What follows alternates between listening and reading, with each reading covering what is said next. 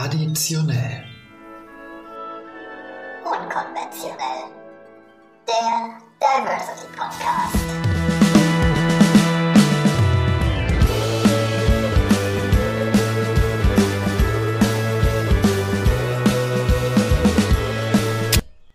Hallo und willkommen zurück bei Traditionell Unkonventionell, dem einzig wahren, dem weltbesten Diversity Podcast.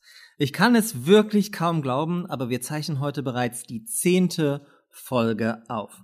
Das mag für euch vielleicht nicht so viel klingen, aber für uns ist das so ein kleiner Höhepunkt, denn wir zeichnen diesen Podcast ja eigentlich neben unserer Arbeit in der Stabstelle Chancengleichheit, Diversität und Familie auf. Wir machen das quasi einfach als kleines Herzensprojekt, weil wir glauben, dass wir damit noch ein bisschen mehr Chancengerechtigkeit in die Welt bringen können.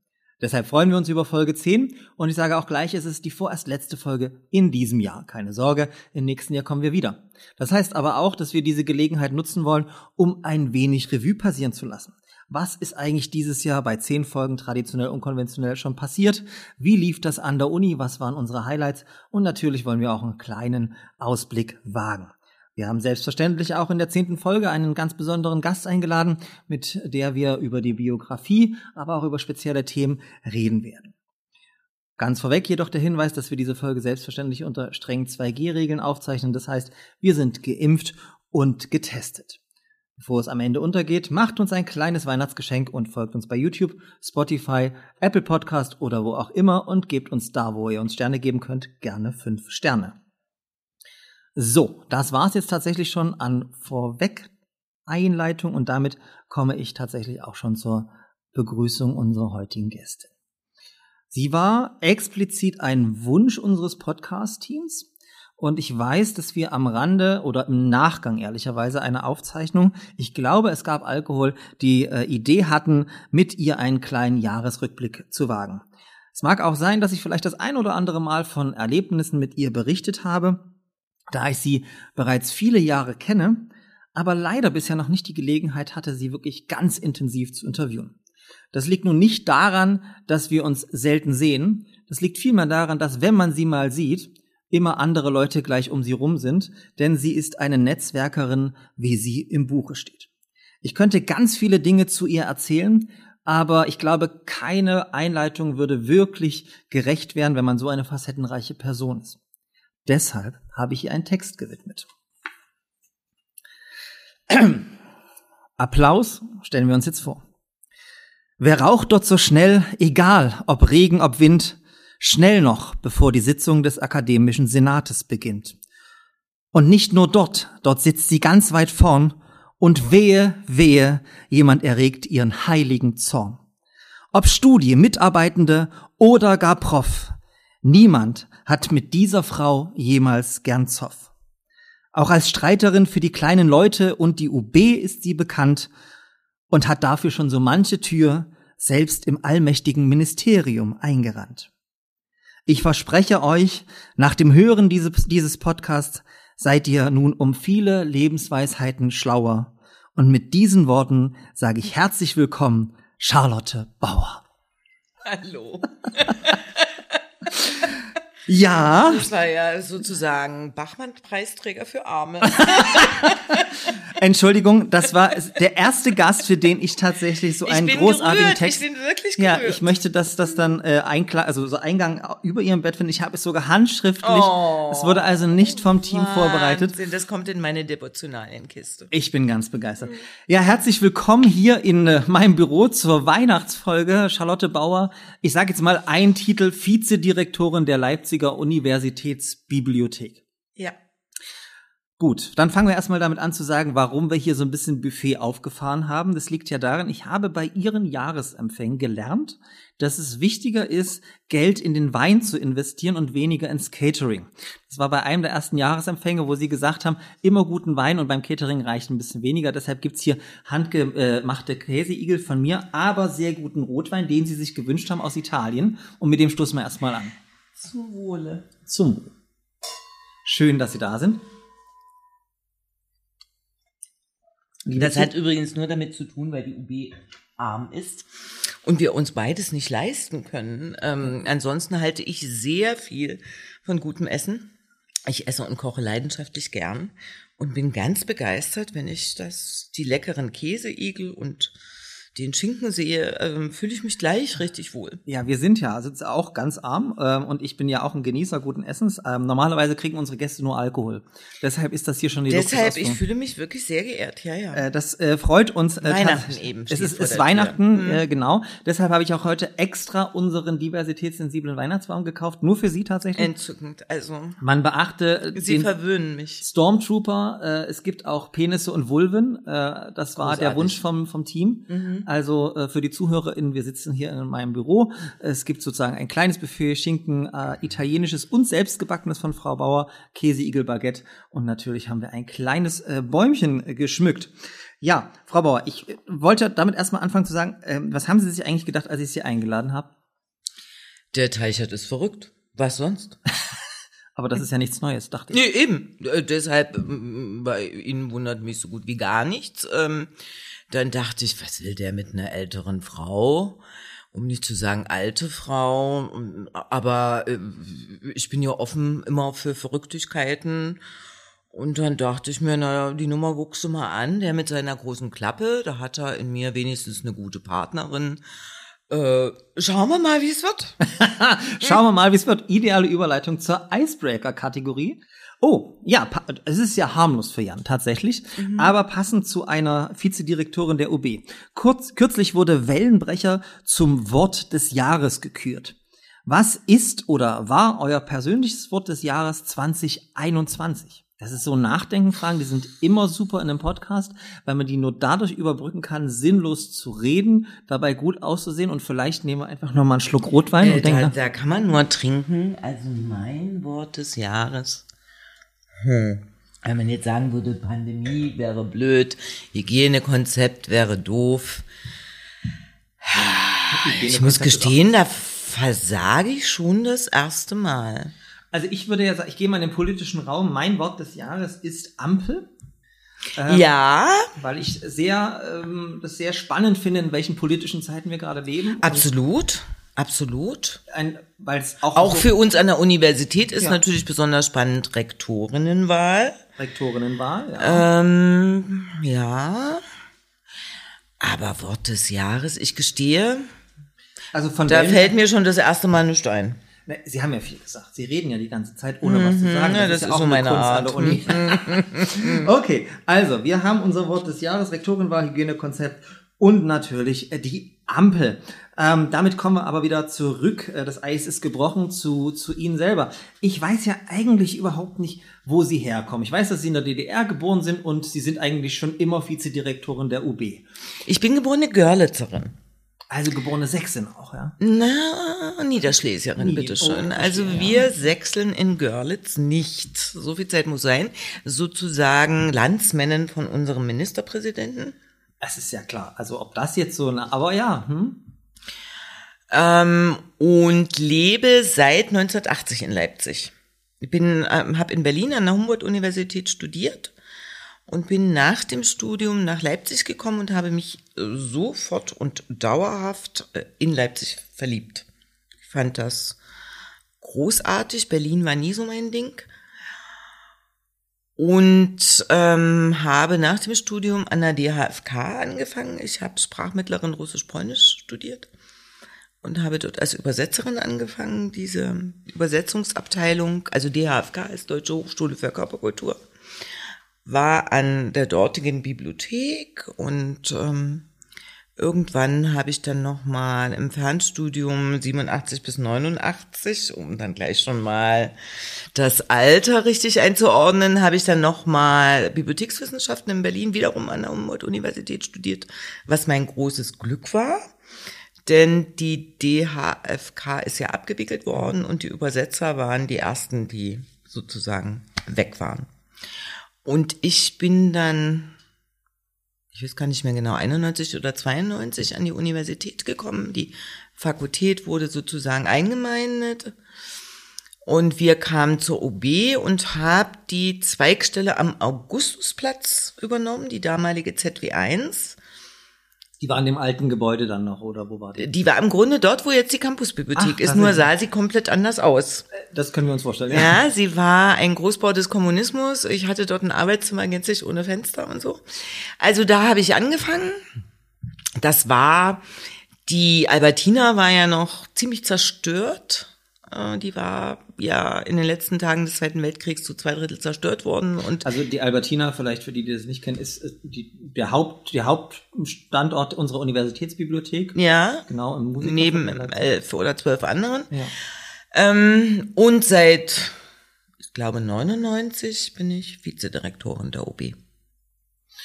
Also das waren schon zwei Dinge, die uns total verbindet. Erstmal sich sofort in Leipzig zu verlieben, das war bei mir ja genauso. Und Berlin nicht so zu mögen, finde ich ja auch immer so.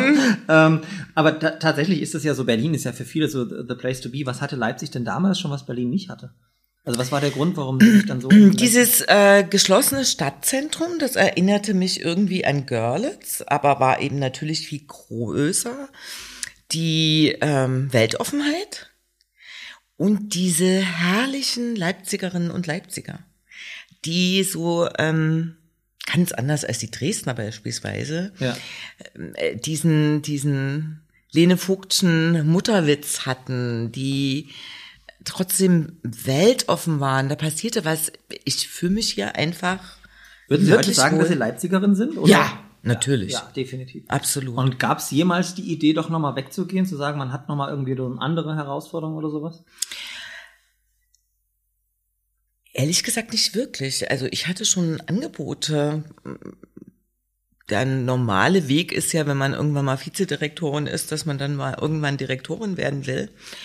Ähm, aber ich fand die UB immer so spannend. Ich habe mich dort einfach nie gelangweilt. Das wäre für mich sofort der Punkt gewesen.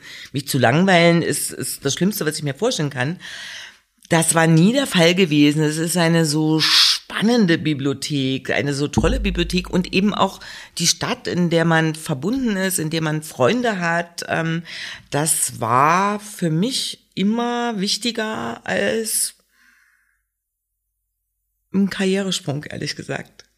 Aber Genau. das Wichtigste war, ich, äh, weil mich diese Bibliothek so begeistert und ich mich da auf Teufel komm raus nicht gelangweilt habe. Es gab immer so viele Aufgaben ähm, und Dinge zu tun und zu entwickeln und Neues zu machen und ähm, Und das da fühlte ich mich. so? Das ist bis heute so, ja. Ja, und Sie gehen auch jeden Tag gerne auf, auf, ins Büro Ja. auf Arbeit. Ja. Obwohl heute Ihr Büro auch nicht so viel mehr Fenster hat. Also es hat Fenster, aber es ist auch Doch, na, ich habe ein tolles Büro. Ich sehe nämlich, ähm, ich gucke ja auf das Geisteswissenschaftliche Zentrum und dort spiegelt sich meine Albertina drin. Also ich sehe meine Albertina sozusagen, wenn ich aus dem Fenster gucke. Und das ist mit dem komischen Büro in der damaligen ZW1 wirklich in keinster Weise zu vergleichen. Und alleine, wenn man täglich in dieses Treppenhaus reinkommt und äh, diese Atmosphäre spürt, also da muss ich doch sehr bitten. Ich würde noch mal einen Schritt zurück zur Biografie gehen. Mhm. Ähm, wie muss ich mir die Studentin Charlotte Bauer vorstellen? War das so eine ganz strebsame, die dann in ihrer Stube gelernt hat? War die ständig in der Kneipe oder auf Party? Also wie war die, die Studentin Charlotte Bauer?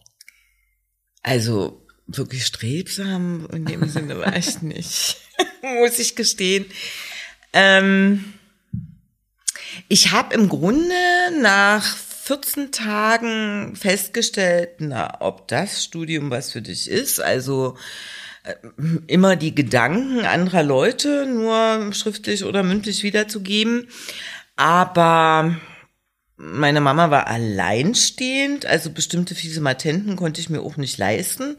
Ich dachte mir, du machst jetzt einfach das Studium äh, zu Ende und dann wird sich das Leben schon so richten und du wirst dir deinen Beruf schon so ähm, irgendwie organisieren, dass es für dich dann okay ist und, und das, das ist auch so passiert.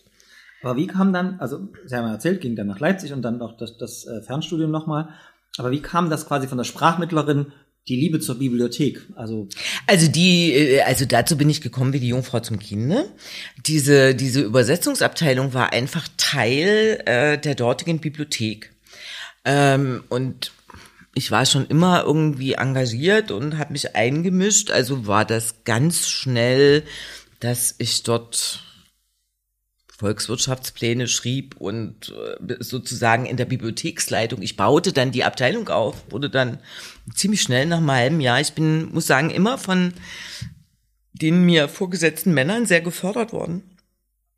Ähm, war also dann in der Bibliotheksleitung drin, habe mich engagiert, dann ließ ich mich scheiden, hatte äh, freie Kapazitäten. Da dachte ich, da kannst du doch jetzt, wenn du ohnehin äh, in dieser Bibliothek arbeitest, da kannst du jetzt auch mal Bibliothekswissenschaften studieren. So ergab sich das irgendwie. Und dann natürlich ist es irgendwo eine, eine Weiterentwicklung, aber ähm, wir hören ja auch von vielen Frauen heute, dass das Thema Führung immer schwierig ist. Aber sie haben so gesagt, naja, dann ist es ja selbstverständlich, und dann war ich, wurde ich irgendwann stellvertretende Leiterin. War das jemals ein Thema für Sie? Weil die UB hat ja heute auch ziemlich viele MitarbeiterInnen. Und das ja, ist um die eine, 200. Hm. Eine große Herausforderung als Führungskraft wahrscheinlich. Ja. Also ich glaube, als Führungskraft sollte man Spaß daran haben, mit Menschen zu arbeiten. Also das ist wirklich eine große Leidenschaft äh, von mir. Mir macht das wirklich Spaß. Ich habe mich, mein Vorbild war eigentlich meine Mutter, die eine sehr äh, engagierte, entscheidungsstarke Frau war. Das hat irgendwie auf mich abgefärbt und ähm, man sollte also wie gesagt Spaß haben, mit Menschen äh, zu arbeiten. Für mich ist das eine wirkliche Bereicherung wenn es auch manchmal anstrengend ist, logischerweise. Und äh, man sollte bereit sein, ähm, Entscheidungen zu treffen und Verantwortung zu übernehmen. Und davor habe ich mich nie gescheut. Das ist vielleicht meinem Temperament geschuldet. Ich weiß es nicht. Darüber habe ich nie nachgedacht. Das hat sich das hat sich einfach so ergeben. Und, und gab es da mal Probleme mit den Direktoren, die Ihnen da übergotten, oder, oder war das immer alles super, super Zusammenarbeit? Also Sie haben ja wahrscheinlich einige Direktoren erlebt. Ja, äh, ich muss sagen, ähm, das waren immer tolle Männer, ähm, die mich, man muss schon sagen, laute, heftige Frau, immer gut ertragen haben. Also das, ähm, das äh, schätze ich auch sehr und das auch gefordert haben. Also die damit nie ein Problem hatten. Also da habe ich wirklich großes Glück gehabt ich konnte mich da immer entfalten. Und nun kennen wir beide uns ja primär aus der Gremienarbeit, ich ja. glaube aus dem akademischen Senat. Ähm, war das auch schon von Anfang an so ein Thema, dass man sich in Gremien engagiert, der, der Universität? Oder wann kam das? Was war da so die Initialzündung? Weil Sie sind ja, ich glaube, das einzige Mitglied des akademischen Senats, was länger ist im Senat als ich, als äh, Vertreterin der sogenannten Statusgruppe der Sonstigen. Ähm, wie kam das? Weil es ist ja auch, wenn wir ehrlich sind, nicht immer vergnügungssteuerlich. Äh, nee, wirklich nicht. Ähm, und manchmal fragt man sich, äh, warum tust du dir das an? Aber ähm, ich fand es ehrlich gesagt immer wichtig, dass so eine wichtige zentrale Einrichtung wie die UB auch gut vernetzt ist. Und das ist natürlich der große Vorteil, wenn man im Senat ist. Ähm, also es hat aus meiner Sicht zwei Ebenen.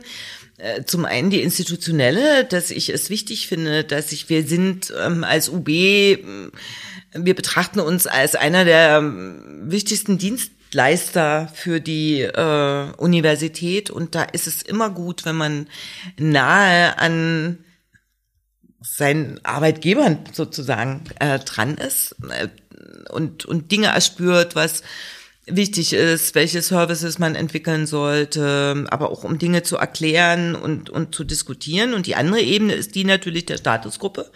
Ich bin Vertreterin der Statusgruppe der sonstigen. Was ich übrigens auch eine schwierige Grauenhaft, grauenhaft, da geht's schon mal los. Ja. Ähm, und ähm, die sollten schon eine starke Vertretung haben, weil das sind ja gewöhnlich die, die die Dienstleistungen bringen. In anderen Bundesländern heißt es oft MTV, Mitarbeitertechnik Verwaltung. Äh, ist auch ein sperriger Begriff, ob das besser ist, aber besser als sonstiges. Sonstiges ja, sonstige ist so wie der läppsche Rest. Ja, ja? Genau, also äh, ja. Als jemand, Sie sagen auch so, ich, ich kann es ja sagen, Sie sind ja jetzt im, in unserem universitären Kontext, sind Sie ja eigentlich äh, so wirklich strich, strich, sprichwörtlich Sonstiges, ja. Sie sind ja nicht mal promoviert, gilt ja für mich auch. Aber da wird man ja an der Uni gerne mal irgendwie so als Mensch zweiter oder dritter Klasse behandelt, weil die Uni ist ja grundsätzlich und unsere im Besonderen so ein bisschen sehr hierarchisch angelegt. Nervt Sie das nicht manchmal, dass die sozusagen, dass Sie als Vizedirektorin ja schon jemand sind? Sie haben Personalverantwortung für 200 Mitarbeitende und trotzdem merkst du an der Uni, geht's nur um diese akademischen Abschlüsse? Manchmal ist es doch. Ehrlich gesagt, das habe ich persönlich nie erlebt. Also, ähm, Obwohl ihr Chef, also der Professor Schneider, der Direktor ja auch Professor Doktor ist. ja, ähm, nee, kann, gut, sicher, ich bin nicht Direktorin geworden, da dann natürlich schon, aber also ich kann nicht sagen, dass, ähm, äh, irgendwie sich jemand, na, was will denn die Kleine da oder so. Das hängt natürlich auch mit der Leistungsstärke der Universitätsbibliothek zusammen, die ich äh, vertrete. Also wir bieten die. Also ich bin jetzt mal wirklich überheblich. Ja. Nee, angemessen. Letzten Endes ist die Universitätsbibliothek. Ähm, sie haben Preise bekommen ohne Ja. Ende. Drittmittelquote ist extrem Ja. hoch. Also da kann sich viele Fakultäten ein, ein Scheibchen von abschneiden von dem, was sie da leisten. Und, und vielleicht kommt das auch rüber. Also ich, also ich kann sagen, das habe ich nie erlebt. Das gibt es mit Sicherheit, ja.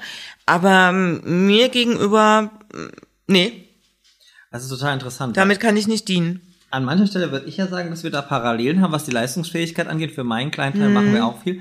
Und trotzdem wurdest du dann schon ein bisschen anders behandelt bis heute, ja. Aber das liegt vielleicht auch an einem dezenten, bescheidenen, schüchtern und zurückhaltenden Auftreten, wo sie ja ganz anders sind. Sie sind ja sehr schüchtern, wie man ja hier die, äh, die ganze Zeit merkt. Ähm, Bevor wir zur Kategorie Jahresrückblick, Lästern und so weiter kommen, gibt es ja, das wissen Sie als eifrige Hörerin unseres Podcasts, äh, die Kategorie Studie des Monats. Die beschäftigt sich diesmal mit äh, der Diversität äh, in Bibliotheken und die schauen wir uns jetzt äh, gemeinsam an.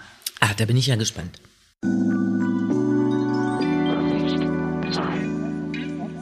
Vorsicht. Vorsicht, Studie des Monats. Structural Diversity in Academic Libraries? Oder warum sind alle Lego-Bibliotheksfiguren weiß und weiblich? Die meisten Studien zur Diversität in Bibliotheken konzentrieren sich vornehmlich auf Bibliothekarinnen und Benutzerinnen. Die Studie von Bonnet und McAlexander bietet eine überzeugende Analyse der Interaktion der beiden Gruppen, insbesondere die Auswirkungen ihrer jeweiligen demografischen Merkmale. In der Online-Umfrage in den USA wurden den Teilnehmerinnen Bilder von hypothetischen Bibliothekarinnen vorgelegt und sie wurden gebeten, deren Ansprechbarkeit auf einer Skala von 1 bis 10 zu bewerten. Das Alter, Geschlecht und die vermeintliche Herkunft der Bibliothekarinnen wurde systematisch variiert. Dabei wurden afroamerikanische, asiatisch-amerikanische und weiße Bibliothekarinnen gezeigt. Insgesamt zeigt die Studie, dass sichtbare demografische Merkmale für den ersten Eindruck von Bibliothekaren von Bedeutung sind. Wesentliche Ergebnisse der Studie waren, die Studienteilnehmerinnen empfanden weibliche Bibliothekarinnen als zugänglicher als männliche, möglicherweise aufgrund der Erwartung, die durch das Stereotyp der weiblichen Bibliothekarin hervorgerufen wird. Alle Studienteilnehmerinnen fanden Bibliothekarinnen ihrer eigenen Altersgruppe als zugänglicher. Afroamerikanische Befragte schätzten afroamerikanische Bibliothekarinnen als zugänglicher ein. Die Ergebnisse bestätigen insgesamt, dass in wissenschaftlichen Bibliotheken Initiativen zur Förderung der Vielfalt erforderlich sind, um sicherzustellen, dass sich alle Nutzerinnen willkommen fühlen und ermutigt werden, sich an die Bibliothekarinnen zu wenden. In Bezug auf das Geschlecht können Programme, die das Stereotyp der weiblichen Bibliothekarin entkräften, dazu beitragen, das Image der Ansprechbarkeit von männlichen Bibliothekaren zu verbessern. Akademische Bibliotheken sollten den Auskunftsschalter mit Personen aus einem breiten Altersspektrum besetzen, einschließlich junger Personen, die vornehmlich im selben Alter sind wie die Mehrzahl der Studierenden. Bibliotheken sollten auch ein gemischtes Personal einstellen, um dem Bedürfnis einer gemischten Nutzerinnengruppe gerecht zu werden. Wie sieht's eigentlich aus an der UB? Das war die Studie des Monats und ich gebe zurück an Georg. Macht's gut! Des Monats. Ja, danke an den Kollegen Philipp Klemm für die Studie des Monats zum Thema Diversität von Bibliothekspersonal. Die Frage, die er gestellt hatte, war ja, wie sieht's denn an der UB eigentlich mit der Diversität vom Personal aus? Also das geht natürlich ein bisschen so in die Richtung, ähm, Menschen haben immer noch die Vorstellung, Bibliothekarinnen, das sind möglichst die mit der Hornbrille und womöglich dem Zopf und so weiter. Und das ist natürlich ein völliger Bu- Bullshit. Also wir haben, ja, wir haben mehr Frauen ähm, als Männer, haben aber in den letzten Jahren, bei uns ist das eher so, dass man bei der Einstellung Männer bevorzugt, um das eben breiter aufzustellen. Und wir haben ganz großartige Männer äh, in unseren Reihen, die sowas von freundlich und serviceorientiert sind. Also ja, es ist mehr ein Frauenberuf. Interessant, dass dann die Zahl der Männer in den oberen Hierarchien äh, im deutschen Bibliothekswesen dann natürlich auch deutlich Also das zunimmt. ist genauso wie an Universitäten auch so. Äh, ganz klassisch, aber wir haben mittlerweile, ich habe da so verschiedene Kollegen vor mir. Also wir sind da f- vollkommen offen und äh, nebenbei gesagt, das hat schon ganz praktische Gründe. Äh, Bibliotheksarbeit ist auch eine körperlich schwere Arbeit, schon deshalb brauchen sie Männer. also jetzt mal, ähm, hm, Aber würden Sie sagen, dass Ihre Auswahlprozesse oder die, die, die mitarbeitenden Kultur diversitätssensibel ist selber? ja, das würde ich schon so sehen. Und ich meine, das Problem, nicht Problem, aber der, der Studie ist natürlich auch eine, eine Studie aus Amerika. Das heißt, man hat noch eine ganz andere Zusammensetzung selber der Bevölkerung.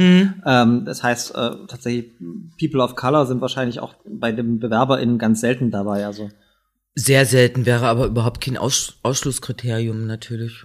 natürlich nicht, aber sozusagen, ähm, was viel wichtiger ist, ist tatsächlich auch die, ähm, ja, die Führungskultur selbst. Und ich weiß ja, ähm, dass sie, ähm, ich weiß nicht, ob sie als sich als Feministin bezeichnen, eine interessante Frage, werden wir gleich nochmal klären, ähm, aber dass sie zumindestens äh, beim Thema Diversität und Selbstverständlichkeiten äh, einen sehr pragmatischen Ansatz ähm, verfolgen. Ich, ich finde das extrem wichtig, dass ähm, das Arbeitsumfeld und, und, und das begleiten wir natürlich auch äh, als Leitung. Da ist Herr Schneider genauso wie ich und ähm, äh, und die Führungsebene, dass man, wir ver verbringen so viel Zeit auf Arbeit und das ist ein, wir sind grundsätzlich nicht hierarchisch eingestellt, ja. Ähm, wir arbeiten sehr viel in bunt zusammengewürfelten Teams und ähm, dass man Vertrauen zueinander hat und ähm, auch persönliche Probleme miteinander bespricht, das finde ich extrem wichtig. Studien Also- zeigen ja, dass gerade solche ähm, diversen Teams, solche hierarchiefreien Teams auch zu Erfolgen führen. Und das zeigt ja auch tatsächlich die, die, die Quote der UB, ähm, was Drittmittel angeht. Sie haben unzählige Drittmittelprojekte Mhm. eingeworben. Sie haben Preise bekommen für die, für die Bibliothek selber. Spricht natürlich auch für ihre Art und Weise, ähm, Projekte anzugehen, Dinge anzugehen. Ne? Also Ja, ja. Also, ähm, Mussten Sie das eigentlich lernen oder, oder war das selbstverständlich für Sie? Also es ist halt eine, Sie sind, Sie, ich, Ich würde jetzt sagen, Sie sind. Sie, Sie sind, Sie sind dezent älter als ich. Ich bin ja nur 29. Sie sind knapp über 49. Ähm, so viel darf ich ich verraten. bestehe darauf, 63 zu sein. Das habe ich nie gesagt. Ich habe es nicht nötig, darüber zu schweigen. Ja, ich habe auch über mein Alter 29 nicht Nee. nötig zu schweigen. Ähm, und äh, da ist es ja trotzdem eine häufig eine Generationenfrage, zu sagen, okay, bestimmte ähm, Dinge hat man noch nie gehabt. Das gab es früher nicht so häufig, das ist tatsächlich so die, die, die Äußerungen, die es gibt. Ähm, wie, wie, wie ist das für Sie? Ist das so diese Neugier am Neuen immer oder diese Offenheit? Ja, oder? ich, ich hatte, ähm, glaube ich, auch das große Glück, ziemlich frühzeitig äh, in Verantwortung zu kommen. Und da macht man natürlich Fehler und, und da stößt man sich den Kopf ein und so weiter. Aber ähm, und natürlich muss man lernen, selbstverständlich habe ich alles Mögliche zu Kommunikation und zu diesem und zu jedem gelesen und war auf Lehrgängen. Äh, Das ist ja ganz klar, niemand ist also wirklich. Ähm, äh, und, und wenn man das erste Mal merkt, dass man aufgrund seiner großen Klappe aber ganz extrem äh, ins Fettnäpfchen getreten ist, dann beschäftigt man sich doch automatisch damit. Ähm, und, und, und natürlich muss man sich mit Adressatengerechtigkeit beschäftigen und, und, und, und das kriegt man. Und da ist dann, also Alter hat ja wirklich viele Nachteile, ja. Ähm, aber mm, man hat dann eben schon so einiges gelernt. Also nicht, ähm, ich will nicht den Eindruck vermitteln, als, als wäre bei uns alles perfekt und, und, und toll, aber ähm, wenn Menschen, so viele Menschen zusammen sind, gibt's immer auch Probleme und manchmal hat man so die Nase voll und denkt, jetzt könnt ihr mich aber alle mal. Aber, aber generell, ähm, man sollte wirklich Menschen mögen und eine Offenheit für Menschen haben und ähm, äh, also man sollte nicht, denke ich, Führungskraft werden, wenn man eigentlich eher seine Ruhe haben will. Das, also zu Zeiten, als man noch ähm, ins Büro äh, gehen konnte ja. und auf Kontakt. Deshalb ist für mich Corona schon eine wirkliche Herausforderung. Also ich gehe auch eher zu Kolleginnen, wenn ich was besprechen will, ins Büro schon alleine, weil man da gleich mal noch ein paar andere Dinge mitbekommt ähm, und ähm, ein paar andere Dinge besprechen kann und so. Ähm, also auch nicht so die typische Homeoffice-Arbeiterin. Nee, gar nicht. Also äh, Homeoffice ist für mich persönlich ähm, Nee. Nee? Also natürlich, wenn ich eine Videokonferenz von von drei Stunden habe oder Verrate so, da gehe ich was. dann. Sie vermacht Senatssitzungen unglaublich gern von zu Hause, genau wie ich. das dann schon, ja. Aber generell ist ist da sind die Menschen aber zum Glück sehr unterschiedlich. Ja. Also manche finden das großartig. Für mich ist es eher, ich ich weiß, als man da so vier Wochen mehr oder weniger die einzige in der Bibliothek war und dann hat man die ersten Menschen gesehen. Also das, das fand ich so äh, wunderbar. Mir ging es tatsächlich, ich bin ja auch während des Lockdowns immer ins Büro mhm. gegangen und wir haben auch eine feste Besetzung gehabt, aber wo ich dieses krasse Gefühl hatte, und ich weiß, Sie sind auch eine große Freundin, war mein erstes Konzert nach dem Lockdown. Och. Als ich das erste Mal wieder im Gewandhaus saß, oh. dachte ich mir so, spooky, aber so schön, einfach da so. Da liefen mir die Tränen ja. runter, so ergriffen war ich, ja, muss ich sagen. Ja. Sie sind ja auch sozusagen eine, eine, große Musikfreundin, aber Sie haben jetzt gesagt, äh, manchmal ist man auch genervt und macht nicht alles richtig und überhaupt. Ha, das hat mich jetzt tatsächlich mal zu einer spontanen Frage verleitet. Ich weiß nicht, ob sie gut ist, aber ich frage sie trotzdem. Äh, wir kennen uns viele Jahre. Wann habe ich Sie so richtig genervt? Haben Sie einen Moment, wo Sie sich dran erinnern? Naja, Sie neigen zu Klugarschigkeit, da äh, äh, äh, ich habe keine Ahnung, wovon Sie reden. da denkt man, oh, jetzt nimmt er sich aber wieder wichtig. Sowas kommt schon mal vor. Ich nerv Sie doch bestimmt auch. Niemals. Ach, das, das ist, ja jetzt also geschwindelt. Also bitte. Wann fanden Sie mich so richtig toll? Das wäre so eine klassische Icebreaker-Kategorie. Eitel ist er auch noch.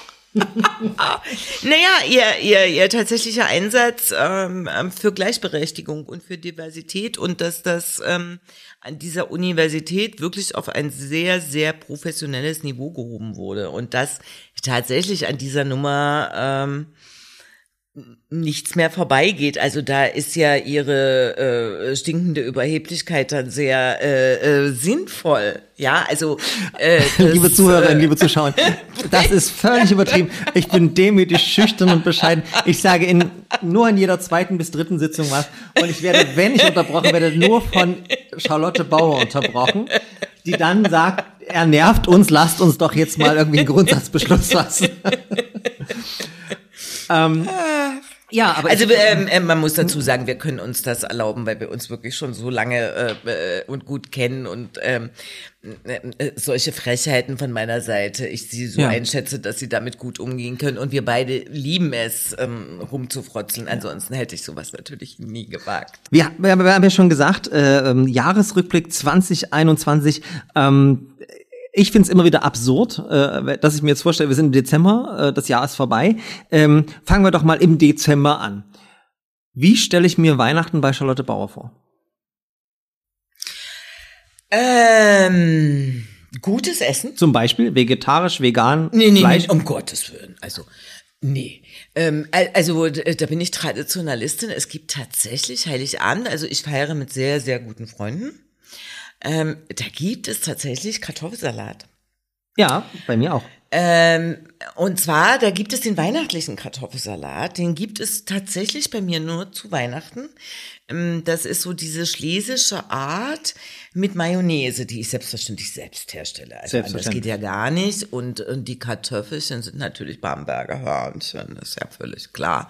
Und dann gibt es dazu äh, also wirklich gute Würstchen und dann gibt es Kalbsbulettchen und dann gibt es ähm, Hühnerschnitzelchen und es gibt einen sehr guten Wein und, und, und sowas alles. Und ähm, zu den Feiertagen gibt es selbstverständlich Gänsebraten. Also wobei ich den aus Gänsekeulen mache, großen Wert legen, äh, drauf lege. Aber das heißt, ist Sie- richtig Sie kochen jeden Tag? so. Oder ist es so aufgeteilt? Ja, Nee, jeden Tag machen Sie, oder? ja. Okay. Mit selbstgemachten Klößen, selbstgemachtem Rotkraut. Also das muss schon sein. Okay, am ersten gibt's dann Gänsekeulen und am Nee, zweiten. die gibt's bei mir tatsächlich ähm, ähm, am zweiten äh, Und am- am Weihnachtsfeiertag. Am ersten gibt's den ganzen Tag gar nichts. Da gucke ich nämlich Märchenfilme. Äh, und die Gänsekeule ist im und abends gibt's dann noch mal. Es ist dann ein bisschen ein anderer Kreis, den Kartoffelsalat Ah, okay. vom Vortag. Und dann gibt's ähm, äh, äh, zum Mittag des zweiten Tages die Gänsekeule, die wunderbar, die saftig ist mit krosser Haut, ganz wichtig, reichlich Soße, Ja. selbstgemachten Rotkraut, was schön mit Portwein und Rotwein gemacht wird. Und, Natürlich. und selbstgemachte Kartoffelklöße und dann liegt man, dann geht man spazieren und dann liegt man komatös auf der Couch und hält sich den Bauch. Das, genau, das teilen wir so. Weihnachten, wenn ich nicht am zweiten Weihnachtsfeiertag komatös irgendwann da liege und nicht mehr kann, dann ist es nicht Weihnachten. Genau, das muss einfach sein. Und Märchen, warum gucken Sie am ersten Weihnachts... Also ich gucke ja tatsächlich die, eigentlich den ganzen, die ganze Adventszeit Märchen. Wenn man Ja, ja, mindestens aber- und- 15 und- Mal äh, drei Haselnüsse gesehen hat, dann ist es irgendwie Äh, falsch. äh, äh, Das muss man einfach, na, weil, weil die am ersten Fe- Feiertag kommen. Das, das hängt damit zusammen, dass meine guten Freunde und Nachbarn am ersten Feiertag immer unterwegs sind zu Großeltern. Mittlerweile ist das nicht mehr so, aber ähm, und da hatte ich die Zeit, wo ich dachte, wo die ersten Familienkräche so stattfinden, ja, da sitzt, liegst du auf der Couch und guckst gemütlich äh, äh, äh, Märchen. Äh, Ich finde die großartig. Ich Aber liebe gibt's- das. gibt's so ein- so ein Lieblingsmärchen? Nee, ich mag die alle irgendwie. Aber ja, jetzt, jetzt wird aber spannend, ob Sie jetzt hier rausfliegen oder nicht. Mögen Sie auch die neuen? Ja, ich bin ein großer Fan der neuen Märchen. Aber warum? Ich finde die furchtbar. Nein, ich finde die entzückend. Also äh, was da, wenn Katharina Thalbach oder Ja, okay, oder, oder, oder so dann irgendeine Königin und also das ist doch köstlich. Ja, aber Und Kindheit und Weihnachten ist, sind so die Klassiker. Also obwohl und natürlich die Klassiker, also es geht ja schon mal los an dem an dem Freitag vor Weihnachten, wenn man dann hier ähm, der kleine Lord guckt, äh, Habe ich selbstverständlich. übrigens gestern, äh, nee, Quatsch, äh, am Wochenende ausgelesen, das Buch das erste Mal. Also Ach, das habe ich noch nie gelesen, muss ich gestehen. ich, ja, es ist total schön. Aber das, aber das gehört natürlich dazu und die Haselnüsse, Ja. also selbstverständlich und das, aber, aber eben auch ähm, später, das ist ja dann meist so, ab- die Kitschfilme müssen natürlich auch sein. Ne? Sagen Sie bitte, dass Sie Sissy gucken. Also das kann man ja mittlerweile mitsingen, aber selbstverständlich gucke ich in Sissi Ich habe sogar die Sissy Gold Edition. ja, aber zu Weihnachten. Also da das- muss es krachen. Ja, eben. Ja. Ich war ja sozusagen mal auf einer Dienstreise in, in, in Wien, auf einer Tagung, die habe ich um zwei Tage dann privat verlängert, damit ich äh, im Schloss Schönbrunn auf Sissys Spuren wandeln kann. Dann war ich sogar mit einer Kollegin im Sissi-Museum. Oh, es ist ganz toll, da sehen Sie die Möbel, die im Film waren, mit der entsprechenden Filmsequenz. Ich habe ja schon als junges Mädchen, da gibt es so ein Buch, ähm, ähm, äh, das geht über das äh, Leben der Kaiserin Elisabeth, ja, das habe ich ja schon gelesen und äh, also äh, ja Unbedingt. es hat äh, tatsächlich also diese Sissi-Filme so wirklich gar nichts mit ihrem wirklichen Leben Überhaupt zu tun, nicht. aber und Romy Schneider, ja, Und wie sie dann perfekt gestylt und Ja. mit den Haaren. Sie hat ein Kind gekriegt, ja, sie fällt in, und sie ist perfekt. Also total unfeministisch, aber einfach schön. Scheiß drauf, aber großartig. Ja, und Karl-Heinz Böhm als äh, Franz. so. Und irgendwann muss es natürlich auch irgend so eine Schmonzette mit Hugh Grant sein und, und solche Geschichten. Ist ja vollkommen klar. Natürlich. Also, ne? Wenn er da als Premierminister dann durchs Ach, Haus tanzt. ganz Großartig. toll. das gucke ich mit meiner besten Freundin tatsächlich immer am Ja. zweiten Weihnachtsfeiertag. Ja. Das ist Ja, sehr, sehr das wichtig. ist so. Ja. Ich finde Weihnachten äh, total interessant, dass sie das auch mit, mit guten Freunden verbringen. Ja. Also die äh, sind Familie. Ja, Genau, für, für mich auch, weil ich tatsächlich, und das ist vielleicht auch nochmal so ein ernstes Thema, ähm, ich finde, ähm, ich habe gelernt, dass man die Familie, dass man es Menschen gibt, die mit ihrer biologischen Familie total gut klarkommen, das ist schön. Ich habe das unglaubliche Privileg, meine Wahlfamilie, Wahlverwandtschaften zu haben und ähm, Weihnachten ohne Krach. Also ich kenne diesen typischen Familienkrach, war bei mir so die Kindheit und Jugend. Und jetzt ist es wirklich, ich bin mit lieben Menschen zusammen, gerne auch, es kann jeder dazukommen und es gibt gutes Essen, gewisse Traditionen und ich finde das einfach wunderschön und Ja, mir fehlt auch gar so. Und da bin ja. ich zutiefst dankbar dafür, ja. Und wenn sie so lange kochen, dann ist es für sie auch wie für mich so, so das ist sehr meditativ oder so richtig schön kochen. Großartig. Also ich muss sagen, wenn ich mal so richtig die Nase voll habe und so weiter, dann lade ich mir Freunde ein und mache ein Fünf-Gänge-Menü. Weil da musst du dich nämlich wirklich äh, konzentrieren, ja, weil sonst hackst du dir ja schon erst einmal den Fingernagel weg. Also ähm, oder jetzt hat, da hatte ich so die Nase voll, da habe ich drei Tage Urlaub äh, gem- gemacht und habe 15 Sorten Kekse gebacken. Äh, da musst du dich konzentrieren, da kannst du an nichts anderes denken. Das ist total entspannend, abgesehen davon, dass es dann einfach schön ist, also mit, mit Menschen zusammen zu sein, gut zu essen, zu reden, das ist einfach was ganz Tolles. Ja, ich äh, tatsächlich auch. Ähm, ich kann berichten, dass meine Kollegin Caro gesagt hat, das werde ich hier nie vergessen, dass meine Rouladen besser schmecken als die ihrer Oma. Und das, Das, ist schon was heißen. ganz hohes Lob. Also Ja. da ist man geadelt. Ja, definitiv. Wie Ähm, machen Sie die Rouladen?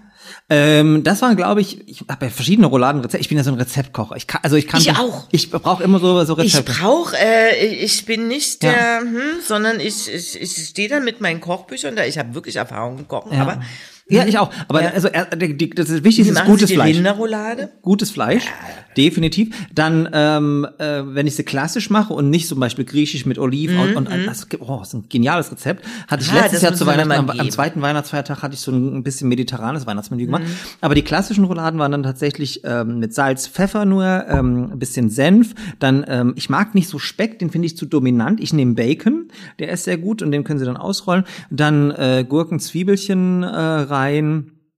Ja, und ich glaube, dann kommt es drauf an, wie man die gut anbrät und dann die Soße natürlich auch. Die man- Soße ist das Wichtigste. Ja, die Soße finde, richtig, Die äh, Soße ist extrem wichtig. Ja, das ist, aber das ist auch so eine Kunst, ne? Ich finde ja, man kann eigentlich nicht viel falsch machen, wenn man die richtigen Zutaten hat. Dann Mhm. lässt du es mit Zeit und Geduld, du darfst halt keinen Stress haben. Nichts ist schlimmer als zähe Äh, Rouladen oder sowas. Das irgendwie. kannst du vergessen. Genau, und dann ordentlich, ähm, ich mache immer tatsächlich sehr gerne ähm, schönes äh, Wurzelwerk rein, frisch äh, geschnitten. Ähm, natürlich vorher alles scharf angebraten, dann ein bisschen Rotwein. Rotwein bei Rouladen immer wichtig. äh, Ein bisschen ähm, Tomatenmark und solche Sachen. Aber wir sind hier keine Kochsendung. Schade eigentlich. Schade. Aber ich, äh, wir haben ja noch, wir haben ja noch ein gemeinsames Essen übrig. Äh, Sie schulden mir ja noch eine Einladung zum Essen, wie Sie sich Ehrlich? vielleicht erinnern. Ich habe das Nee. schriftlich, doch habe ich. Ach, in welchem Zusammenhang? Sie waren mit der Rektorin essen. Mhm. Das ist das Schöne an WhatsApp-Kommunikation, die ist nachvollziehbar. Ähm, wir sind dann, gehen dann zurück zum Jahresrückblick. Also vom Dezember mal weg. Äh, wir hatten ja. Ja. an der Uni, ähm, aber auch vielleicht Sie persönlich so ein, so, ein, so ein krass bedeutendes Jahr 2021. Sie haben das Thema Hygienekonzept, Pandemie. Wenn Sie so das Jahr Revue passieren lassen, was waren so die, die, die Dinge, an die Sie denken, wenn Sie ans Jahr 21 denken? Ja, natürlich ähm, ganz klar ähm, die, den Betrieb der, der Bibliothek aufrechtzuerhalten unter Pandemiebedingungen, wo sich ständig irgendwie Dinge verändern, wie kriegt man das hin, dass insbesondere die Studierenden diesen, diesen Lernort weiter nutzen können. Also das hat uns schon äh, auch ganz schön angestrengt, muss man sagen. Ähm, Also meine Kollegin äh, vor Ort und, und die Abteilungsleiterin und die Bereichsleiterin Benutzung, also wir sind da so ein Team, wir haben jede Woche zusammengesessen und versucht, das Maximum rauszuholen, weil gerade die Studierenden sind ja wirklich in einer extrem beschissenen Situation gewesen und da wirklich da zu sein und Unterstützung und, und das maximal an Möglichen rauszuholen. Ähm, und dann kam wieder eine neue Bestimmung und diese, also das ist, Aber da, da hat Sie es da nicht genervt? Sie sind ja Mitglied des Krisenstabs, übrigens der Gleichstellungsbeauftragte nicht, warum auch immer. Ähm, und äh, äh, ich habe manchmal oft mit Ihnen geschrieben und dann haben, waren Sie so mal gefühlt so die Stimme der Vernunft, sind häufig durchgedrungen, aber nicht immer. Ähm, hat Sie das nicht manchmal auch genervt, dass da so wenig einsehen war, auch wie die Situation der Mitarbeitenden ist, wie die Situation, wenn es um mobile Arbeiten ging, wenn wir uns an, andenken, wie das am Anfang war, ja, wo, wo wirklich noch sehr streng gehandhabt würde, wo dieses Misstrauensverhalten ähm, Verhalten da war, zu sagen, okay, ob die dann auch zu Hause arbeiten, das können wir ja alles nicht. Ähm, und jetzt auch später, wenn es um die Situation von Studierenden und Beschäftigten mit Kindern geht, da platzt einem doch manchmal wirklich der Geduldskragen. Oder stelle ich mir jedenfalls vor im Krisenstab. Jetzt überlegt sie eine diplomatische Antwort, man sieht Genau. es. Äh, Ja, aber da hat sich wirklich extrem viel äh, äh, getan und und und natürlich wollten dich all- alle helfen und man muss auch verschiedene Seiten sehen.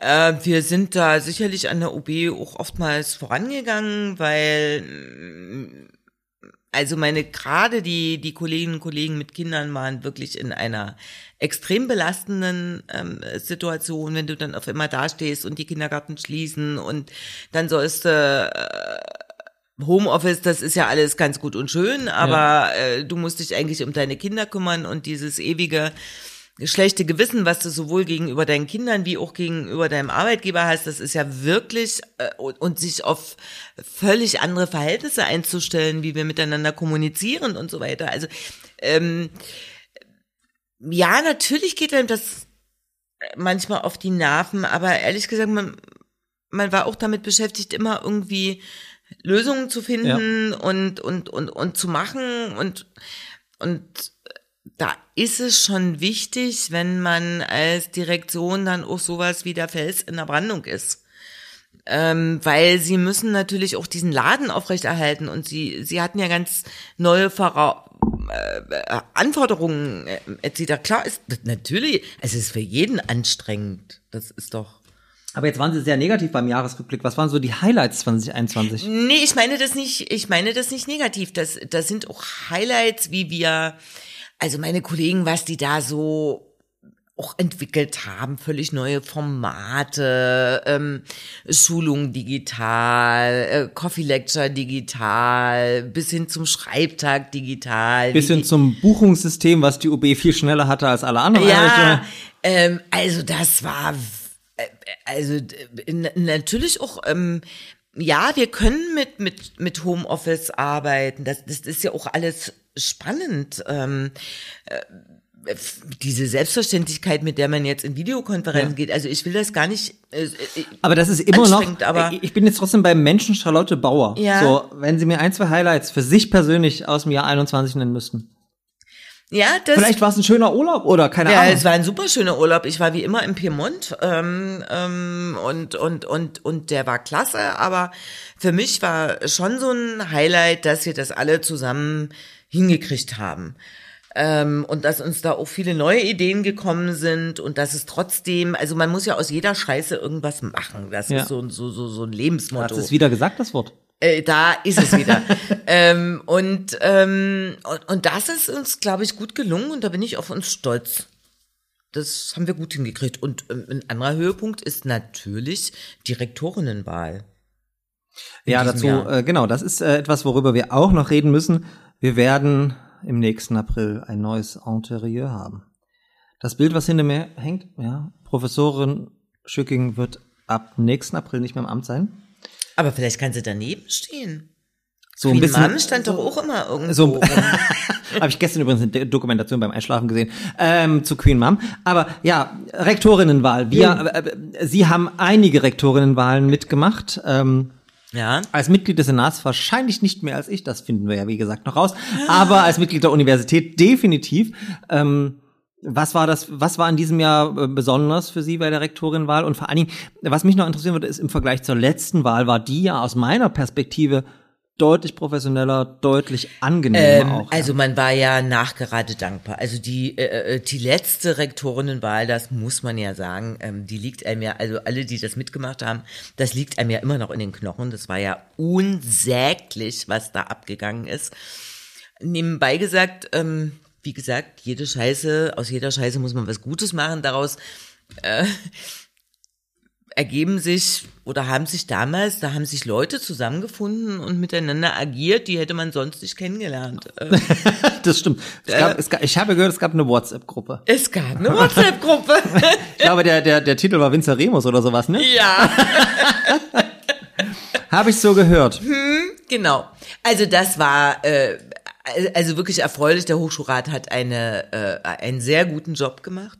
Bei der diesjährigen, also bei der diesem, Bei, diesem bei nicht der bei der dies- letzten, nee, sondern nee, um Gottes Willen. Äh, bei der diesjährigen ähm, was mich persönlich äh, sehr bewegt hat, war äh, der Tod von äh, Ulf Dietrichsen, den ich überhaupt nicht kenne, aber Ja. das hat mich irgendwie, muss ich sagen, ähm, sehr bewegt. Also dafür vielleicht noch zur Erklärung, Professor Dr. Ulfried Dietrichsen war einer der drei vom Hochschulrat vorgeschlagenen KandidatInnen für die äh, Wahl zur Rektorin, zum Rektor der Universität Leipzig. Und äh, Professor Dietrichsen ist ähm, zus ja, zusammengebrochen aus gesundheitlichen Gründen, konnte dann ähm, nicht mehr an der Wahl natürlich teilnehmen und ist dann sehr kurzfristig vor der Wahl auch verstorben. Das war Ja, das hat einen irgendwie sehr, also das hat mich, mich persönlich Ja. sehr berührt, ja. Äh, da kommt da so eine, so eine Ebene rein, wo man denkt, Er war auch mit, Mitte 50, ne? Also der war Ja. irgendwie, das war kein alter Ei. ja, Also, a- a- also jemand, der sich als Rektor bewirbt, der steht voll im Saft, ja, Ja. und da, ja, da wird man schon ziemlich melancholisch, muss ich sagen, so unter dem Motto, Mensch, das kann alles so schnell gehen und so kurz sein, also ja. nutze die Zeit, die du hast, so in etwa, ja. Also da, ich glaube, da sind einige an der, Ja. an der Universität also ziemlich ähm, nachdenklich geworden. Ja. Das ist schon, das war sehr, sehr traurig, ja. Ähm, aber abgesehen davon, wir, es war das erste Mal dann, ähm, dass zwei Frauen zur Wahl standen, zwei tolle Frauen. Also das ist nicht ganz richtig. Gut, Herr Dietrichsen war natürlich da, aber Nee, nee, wir hatten schon mal zwei Frauen. Ach, das kommt jetzt als Professorin Schücking und Professorin Kunst. Richtig, natürlich, natürlich. Bei ja. der ersten Wahl ja, von ja, Magnifizent. Ja, ja, Sie haben recht. ich, ich, ich krieg langsam Richtig. wirklich einen Altersbonus hier. Ich, wär, ich, ich überprüfe das. Ich bin bestimmt länger. Nee, das hatte ich jetzt vergessen, aber das stimmt. Ja, ja, ne, aber trotzdem zwei, also was, das erste Mal auch eine interne tolle Frau mit Ja. Professorin Beck. Ja, ja, ja Genau. genau. Also, äh, und, und das äh, so eine, äh, zumal das äh, die jetzige Rektorin über zehn Jahre ähm, an der Spitze der Universität stand, das ist natürlich, da hat man sich aufeinander eingespielt, man weiß, was man von derjenigen zu halten hat und, und so weiter. Und das wird uns jetzt natürlich auch alle Mann äh, beschäftigen äh, im neuen Jahr. Die Karten werden neu gemischt, neue Prorektoren, Prorektoren. Ähm, ja, das ist schon spannend, da zu gucken, wenn da so zwei, in diesem Falle zwei Menschen, die einzuschätzen, das ist ja immer auch ein Wagnis. Also das würde ich schon mit als ein Highlight in diesem Jahr benennen. Für mich ehrlich gesagt auch ähm, Professor Dieser Podcast, Schneider, dieser Podcast, dieser Podcast unbedingt, selbstverständlich. aber neben dem Podcast ist auch Professor Schneider, ja? Ja, äh, der geht äh, auch in die äh, im nächsten Jahr äh, im März äh, in Rente. Also Professor Ulrich Johannes Schneider ist äh, neben äh, neben Professor neben Charlotte Bauer einer der beiden äh, DirektorInnen der und UB. Äh, war äh, über 15 Jahre der Direktor der Universitätsbibliothek und da läuft nun die Suche nach einem Nachfolger, einer Nachfolgerin. Sowas ist auch immer aufregend und spannend und da denkt man nach und so. Ja, das sind so jetzt mal rein von der Universität her. tolle Highlights. Also Dinge, die auch spannend waren im Jahr. 20. Ja, die spannend waren, die einen bewegt haben, die einen beschäftigt haben. Haben Sie das auch so empfunden, dass äh, die die Rektorinwahl, das war ganz merkwürdig. Ähm, es war jetzt auch meine, naja, zweimal Frau Schücking davor, also Herr Häuser, ähm, das ist schon so ein bisschen, also ich habe wirklich schlecht geschlafen. Es war so ein bisschen Hochamt. Also ich fand das was sehr Besonderes, dass Ja, der erweiterte Senat zusammenkommt, Ja. man diese man soll jetzt eine Universität nicht überbewerten, aber RektorInnen der Universität Leipzig, das ist schon in der Leipziger Stadtgesellschaft und wahrscheinlich auch darüber hinaus eine bedeutende Ja, ja, Personalie. und das hat die Universität schon, also mit wem man dann wieder zwangsläufig telefoniert oder gewhatsappt hat, ähm, da fanden sich dann wieder sich beraten hat, äh, nachgefragt hat und, und, und so weiter. Ja, das beschäftigt so eine Universität, logischer, richtigerweise auch. Ja. Das Was finden Sie denn schön. toll an unserer neuen Rektorin? Ah, designierten Rektorin. Professorin Eva Ines Obergfell wird ja ab 1.4. die Geschicke der Universität dann als äh, Rektorin leiten. Na, sie ist eine sehr eloquente Frau, so kommt es mir vor. Ich habe mich sehr gut mit ihr unterhalten. Sie mag wie ich warmes Wasser. Heißes Wasser. Hatten wir gleich einen Anknüpfungspunkt. Ähm, sie ist, ich, ich denke, sie wird uns sehr gut auch nach außen hin vertreten. Sie scheint mir ähm, äh, kommunikativ zu sein, ähm, hat Erfahrung ähm, und jetzt muss er erstmal liefern. Ja, in dieser Situation nehme ich diesen ultimativ liebevoll gestalteten Umschlag. Unsere StammhörerInnen, zu denen auch natürlich Charlotte Barocher gehört, kennen die sogenannte Überraschungskategorie. Diesmal hat sich unser Podcast-Produzent Jan auch selbst übertroffen. Es gibt Doc-Content, Christmas-Content und ein kleines pummeliges Einhorn ist auch noch dabei. Ist ja entzückend. Das ist sehr entzückend. Er hat stundenlang, mindestens zehn Stunden Arbeitszeit darauf verwendet. Zauberhaft. Äh, Man sieht auch, dass Jan bei uns für die visuelle Kommunikation zuständig ist, ja. Also er hat da grafisches großes Talent. Aber diese Hunde sind ja wirklich ganz entzückend. ähm, ja, so, so ein Deckel, äh, Tackle, ein, ein Golden Retriever, ja, noch ein Golden Retriever und ein pummeliges Einhorn. Ich verstehe nicht, warum das Einhorn einen Schmatzer am Popo hat, aber okay. Vielleicht sollten wir im Nachgang dann darüber reden, was das für eine tiefenpsychologische Bedeutung hat. Ich, Hat bestimmt inne. ja, ich denke auch. Äh, liebe Charlotte, lieber Georg, lange haben wir es vermieden, jetzt ist es unumgänglich. Es ist nicht nur vor Weihnachtszeit, sondern auch die Zeit der großen Wahrheiten. Da manche Wahrheit jedoch schmerzt, bedient euch der Diplomatie, um, Aber diplomatisch sind wir beide ja nur um gar zu nicht. schonen manch Herz. Das ist wieder, da würde ich aber sagen, grafisch, äh, das gefällt mir so gar nicht, aber egal. Beantwortet folgende Fragen möglichst ehrlich, aber im Sinne der Weihnacht mit dem gebotenen Anstand. Eure Lieblingsredaktion. Oha. So, Achtung. Okay. Welches war das allergrößte Fettnäpfchen, in welches ihr an der Uni getreten seid? Fällt mir jetzt so ganz konkret nichts ein. Ich würde sagen, generell meine nervende, laute Art. Ja, das ist, äh, ich, ich, das, ich habe auch überlegt tatsächlich. Und ähm, klar, wahrscheinlich gab es auch viele kleinere Dinge. Aber ich glaube auch das Problem oder das Fettnäpfchen, was ich am Anfang immer hatte, was ich jetzt zu vermeiden versuche, ist meine Denkweise, dass alle Menschen irgendwo gleich sind und natürlich Leistung auch irgendwie honoriert werden muss. Und das sind wir an der Uni ja nicht. Ja, das ist ja kein Fettnäpfchen, sondern naiv. Ja, ja genauso wie bei Ihnen. Die laute Art ist auch naiv. Aber es ist tatsächlich so, das, das größte Problem, dass ich am Ende, am Ende gedacht habe, Leistung wird ja irgendwo anerkannt. Ähm, Oder, ähm, ne, aber nee, ist es halt nicht so. Sondern du musst bestimmte Spielregeln an der Uni akzeptieren. Sonst bist du halt Wie nebenbei gesagt in, ähm, in, in der anderen Gesellschaft auch, genau. insgesamt. Also, genau, da ist, also das ist. Aber das ist tatsächlich was, wo ich dann am Anfang also Ja, dann- ge gedacht habe, ist so ein Lernprozess. Ja. Ähm, aber ich bin ja auch noch deutlich jünger, deshalb darf ich das. Ja, das, sie tun mir jetzt weh, aber nicht unrecht.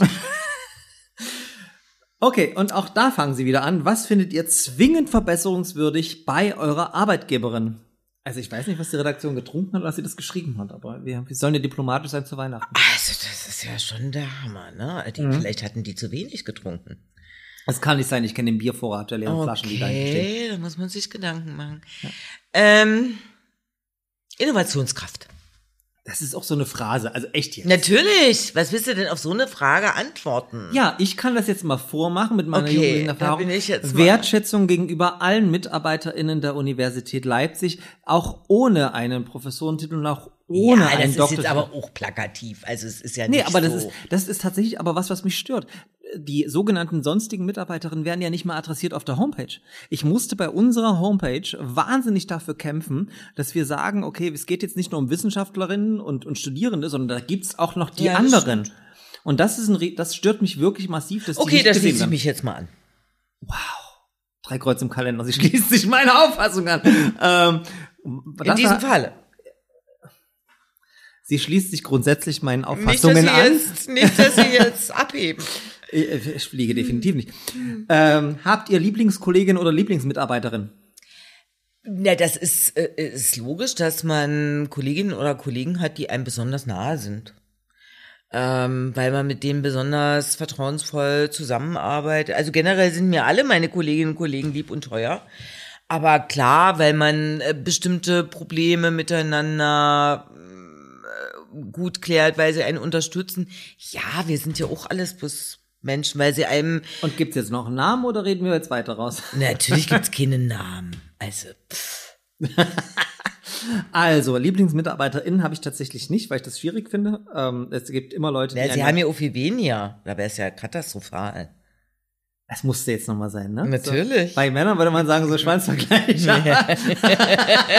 Das war jetzt der Stinkefinger, den ich heimlich gezeigt habe, Genau. meine Damen ich bin und Herren. völlig entsetzt. Als seriöse Podcast-GastgeberInnen finde ich das jetzt gerade sehr unangemessen. Mhm. Aber natürlich habe ich keine LieblingsmitarbeiterInnen. Äh, LieblingskollegInnen gibt's, glaube ich, in. Der lügt wirklich wie gedruckt, macht er das Ich immer so. noch mal Also ich meine, meine Oma sagte dann immer, na guck doch mal, deine Nase wird ganz also für, schwarz. für ihre Oma kann ich ja nichts. Aber äh, sozusagen, ich habe LieblingskollegInnen? Mhm. ähm, die, die so ticken wie ich. Und da gibt's halt einige, so, ich würde jetzt nicht sagen eine Person, aber ich würde zweifelsfrei sagen, dass Dr. Blecher vom Universitätsarchiv einer meiner absoluten Lieblingskolleginnen ist. Da gibt's in der Verwaltung Kollegin, die nenne ich jetzt lieber nicht, das schadet denen eher. Aber natürlich auch meinen heutiger Podcast-Gast, Charlotte Schleim, Bauer. Schleim, ist einer Schleim. Ja, aber es ist aus tiefstem Herzen, from the bottom of my heart. Und die letzte Frage. Welchen uni-internen Verwaltungsvorgang versteht ihr auch nach der hundertsten Erklärung nicht? Oh, großartig. Reisekostenabrechnung beispielsweise. Das ist für mich, für mein, also das ist, das verstehe ich nicht. nee, das, ver das verstehe ich schon. Ja, äh, das, Bei mir ist es der Weg vom Zuwendungsbescheid zur Projektleitung. Ja, na, das ist ja dann schon, also äh, da, damit bin ich zum Glück, äh, das machen meine wunderbaren Kolleginnen in der Direktionsassistenz, das, also das würde mich vollkommen überfordern. Aber also schon diese, diese komischen Formulare ausfüllen oder so. Oder ich verstehe auch nicht, wenn man einen Krankenschein abgibt, dass man dann immer noch eine Krank- und Gesundmeldung ausfüllen muss und solche Dinge. Ähm, da habe ich zum Glück meine wunderbaren Kolleginnen, die sich da wirklich um mich kümmern, weil da wäre ich ähm, verloren. Also ich verstehe vieles davon, finde das meiste überflüssig, aber in der Tat ja. Ähm, Nee, bei mir ist es tatsächlich dieses Projekt-Zuwendungsbescheid-Dings, weil mich das unglaublich nervt. Es geht alles bei der Kanzlerin ein und es kommt irgendwann mal an Ja. oder auch nicht an. Und das ist sowas, wo ich dann immer beim Ministerium anrufe und sage so, hey Frau, so und so, können Sie mir vielleicht mal meinen Zuwendungsbescheid das schon lange da und so. äh, ja, sie, sie weiß das dann aber. Ich habe innerhalb von fünf Minuten den Zuwendungsbescheid aus dem Ministerium und nach einem Dreivierteljahr Nachfragen an der Uni nicht. Aber wir reden heute nicht über. Nein, wir wollen nicht schlecht über fremde Menschen denken. Wäre aber eigentlich auch mal ganz schön. Das müssen wir dann aber im Nachgespräch. Ja, machen. das, und das wird dann geschnitten, auf jeden Fall. Das wird Weil auf jeden wir Fall müssen ja auch noch weiterhin Wir haben- an wir dieser haben- Universität arbeiten. Und wenn wir über die Person reden, über, an die wir beide denken, dann. also Sie wissen doch gar nicht, wo, an welche Person ich denke. Ich weiß immer, an wen Sie denken. Bitte, Weil Sie immer an mich halt, denken. überschätzen Sie sich. Gut, danke für die Überraschungskategorie. Ähm, das war durchaus sehr, sehr schön. Und ähm, damit kommen wir auch zurück zum ultimativen Podcast Jahresrückblick. Ähm, ich wollte eigentlich verwundert darüber sein, dass Sie bei Ihren persönlichen Highlights unterlassen haben zu erwähnen, dass Sie ja am vergangenen Dienstag eine besondere Ehrung bekommen haben, die Sie natürlich nicht erwähnen dürfen. Ja, weil die Pressemitteilung ist noch nicht raus, aber ich tu's, weil wir sind ja traditionell unkonventionell. Liebe Charlotte Bauer, ich habe mich wirklich, wirklich, wirklich, wirklich gefreut, und das habe ich bei keiner der Ehrungen in den letzten Jahren, dass endlich mal eine Person geehrt wird, die es verdient hat. Und zwar hat der Akademische Senat beschlossen, Charlotte Bauer die Würde einer Ehrenbürgerin der Universität Leipzig zu verleihen. Jetzt fragen sich die ein oder anderen natürlich, Ehrenbürgerin, das macht doch nur Stadt? Nee, wir als Uni sind natürlich auch mit über 600 Jahren, haben wir bestimmte Ehrungen, die wir vergeben können. Und dann gibt es sozusagen den Staubfänger, die Porzellanmedaille, Universitätsmedaille, wird bis zu 10 Personen pro Jahr vergeben, nicht besonders wichtig.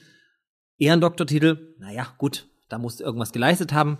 Ich dachte, ich bekomme den irgendwann mal, bis jetzt hat es noch nicht geklappt. Und dann gibt's das für besondere, und ich zitiere, Persönlichkeiten, die sich in herausragender Weise um die Anliegen der Universität verdient gemacht haben, kann mit Beschluss des Akademischen Senats die Würde einer Ehrenbürgerin der Universität Leipzig verliehen werden. Und ihnen ist diese Ehre verliehen worden. Noch nicht verlieren. Noch nie, also es Der ist, Senat beschlossen worden, dass der hat Senat darüber abgestimmt. Genau. Und äh, ich sag mal so, die Debatte war sehr einhellig. Ich glaube, es haben sich alle sehr gefreut. Ich war ja zum Glück nicht dabei. sie waren zum Glück nicht dabei, musste weil sie meinen ihren- Führerschein tauschen. genau, sie mussten den Führerschein. Ähm, Ich wäre gestorben. Ich wusste es nicht. echt nicht. Ich wusste das seit Wochen. Ich, ich wusste es wirklich nicht. Aber was hat das dann mit Ihnen gemacht? Also diese Nachricht, Anruf von der Rektorin bekommen haben oder ich weiß nicht. Nein, ich, ich hatte danach, also äh, äh, ich hatte noch einen Termin bei der Rektorin. Und, und ich war äh, wirklich im Stress, weil ich hatte um fünf diesen Termin zum Führerscheintausch und bin dorthin gehetzt und hatte schon der Rektorin gesagt, ich weiß, weiß nicht, wie lange das dauert. Äh, äh, sie wollte mich sprechen wegen Ausschreibung und, und, und so weiter und so fort. Und, ähm, und dann bin ich, weil sie um 18 Uhr einen nächsten Termin hatte, ähm, in die Ritterstraße gefahren. Ähm, und, und habe sie da, da lief, sie wünschte gerade dem Senat äh, frohe Weihnachten und so weiter. Also bei, bei ihr unten war noch zu und dann bin ich hoch und dachte, wieso geht denn der immer noch? Ähm, und, und ich fragte sie natürlich als erstes, wie ist denn diese Anfrage der Studierenden und so weiter ausgegangen, weil mir das so blöd war, dass ich dort gehen musste, ja. Und, und irgendwie grinste sie so. Und, und, und Herr Gore grinste, als ich dort in diesen neuen Senat reingucke, grinste mich Herr Gore so über alle. Also Herr Gore ist unsere Geschäftsführer. Ja, unser, unser wunderbarer ähm, Geschäftsführer des Senats. Und, und, und dann rief klingelt auch noch mein Telefon. Äh, Markus Lorenz äh, war dran und fragte, ob ich denn schon zu Hause wäre. Und da sagte ich, äh, nee, du, ich habe jetzt einen Termin mit der Rektorin, die kommt gerade. Und da sagte er, äh, na, da will ich ihr nicht vorgreifen. Ich sage, Ne? was meinst du denn? Das heißt, Sie waren auch nicht in dem Verteiler für die Vorlage drin. Nee. Also, äh, äh, also, äh, ich, äh, also ich wäre, wenn ich dort nicht hätte den Führerschein tauschen müssen, ich wäre ja gestorben. Wo die wunderbar pragmatische Rektorin, als ich ihr das sagte, sagte, also so schnell stirbt sich's vom Monitor nicht. Also auf jeden Fall sitze ich da und frage die Rektorin und nehme den Platz, so wie ich Ja. so bin, gleich in die Diskussion rein. Na, ist denn das nur Ja. endlich durch und so weiter. Und dann sitzt Frau Schücking und strahlt mich irgendwie so an und sagt, ähm, ich möchte gratulieren, der akademische. Also, so sprachlos hat mich nie jemand erlebt. Ich saß dort mit Maske, ne? Ich musste erstmal die Maske abnehmen, weil ich also förmlich überhaupt keine Luft mehr kriegte. Und dann habe ich erstmal gesagt, ja, warum denn das, um Gottes Willen? Und, und ich gestehe, ich hatte Tränen im Auge. Also es hat mich, ähm, also ich bin eigentlich immer noch ähm, außer mir und ähm, sehr gerührt, sehr gerührt. Ähm, was mich besonders freut, ist, dass die ähm, ganz offensichtlich, also zumindest so schrieb es mir Herr Gläser, der Dekan der Fakultät für Chemie, ähm, die Dekaninnen und Dekane sehr dafür waren und ebenfalls die Studierenden. Das ist mir ähm, besonders wichtig, muss ich sagen, weil ähm, die Fakultäten und die Studierenden, das sind also aus meiner Sicht unsere, unsere Arbeitgeber, für die wir das ja alles machen. Und ähm, ja, ich muss gestehen, ich, ich habe hinterher, ich habe Hans Schneider angerufen sofort. Und sag, stell dir mal vor, was passiert ist. Also, also ich war, ich bin kaum nach Hause gekommen mit dem Auto. Also ich musste aufpassen, dass ich keinen Das ist Unfall auch baute. eine der seltensten Ehren, die die Universität vergibt. Ist Ja, also- also auf der ich Homepage war- finden Sie, es gab bisher drei Ja, genau. EhrenbürgerInnen, davon sind zwei schon tot. ja. Und eine Frau bisher, die ich auch nicht kannte, aber tatsächlich, das ist so eine würdige Verleihung. Also ich bin ähm, äh, wirklich äh, sehr gerührt und ähm, ich sehe das natürlich ähm, nicht nur als Ehrung meiner Person. Also man Sondern es kommt für die UB, schon klar. Ja. Es geht, aber das, Nee, da, d- nee, das ist aber auch so. nee, nein, da widerspreche ich Ihnen vehement. Das ist eine Ehrung Ihrer Person. Und das können Sie auch mal so hinnehmen und das müssen Sie auch nicht kommentieren. Und ich quäle Sie auch nicht weiter, ähm, aber ich denke, Sie haben es einfach verdammt nochmal verdient. Äh, wissen Sie eigentlich, was, was auf Sie zukommt? Nee. Ich habe es recherchiert. Es gibt eine, eine Moment, ich zieh, äh, eine Ordnung zur Verleihung der Würde eines Ehrenbürgers, ist noch ein bisschen älter, der Universität Leipzig. Und jetzt äh, passen Sie auf.